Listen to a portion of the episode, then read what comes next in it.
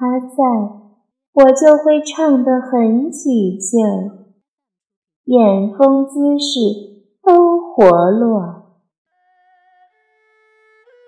一句一个他，不点名道姓，却声声都是呼唤，字字都是心意。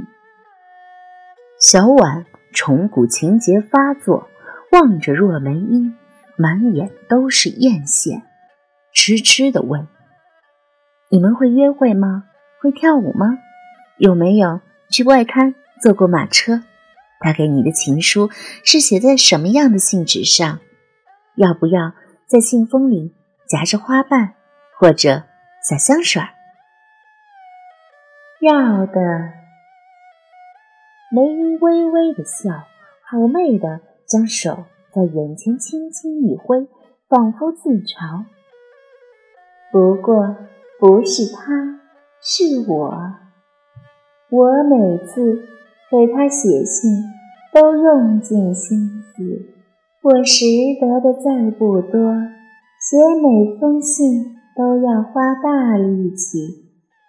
不认得的字。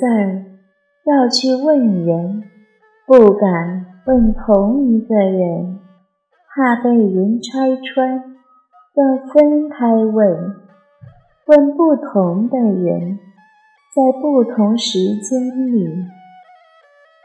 这样子写一封信，往往要用上三五天。写完了，就对着镜子。细细的涂口红，再印在信纸上，散作签名。没有洒香水，它盖住了胭脂的味道。花瓣是粘在口红上的，这样才不会花掉。收信的人揭开花瓣。会看到一个完整的唇，那样缠绵旖旎的情爱，小婉悠然神往，完全忘记自己是在与一只鬼对话，注意力完全集中在情书上。情书，这在今天早已是失传了的游戏。现代人发发电子邮件、手机短信。还要错字连篇，狗屁不通。他们会为了一个不识的字儿花尽心思去问人吗？字典就在手边，都懒得翻一下呢。他回你的信吗？没有，一次都没有回过。怎么忍心呢？小婉有些意外，这样一个可人的情谊。什么人可以抗拒？一个可以洋洋洒洒写宣传稿的记者，为什么却要吝啬写一封信？他不是任性，是诚心，因为他说，写字是他的工作，再好的文字也不能表达他的心意。再说。他对我的赞美都已经登在报上，让所有的人都看见了，还有什么要写的呢？梅英袒护的变，口吻里满是溺爱。他虽然不回我的信，可是他曾经送我一支珠花。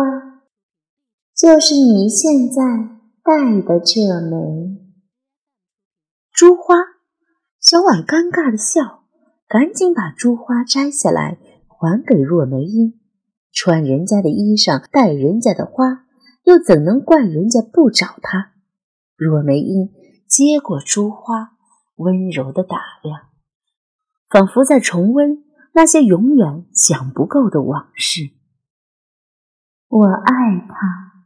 偷偷的、大胆的爱着，一次次的暗示，一次次的邀约，他总是推脱。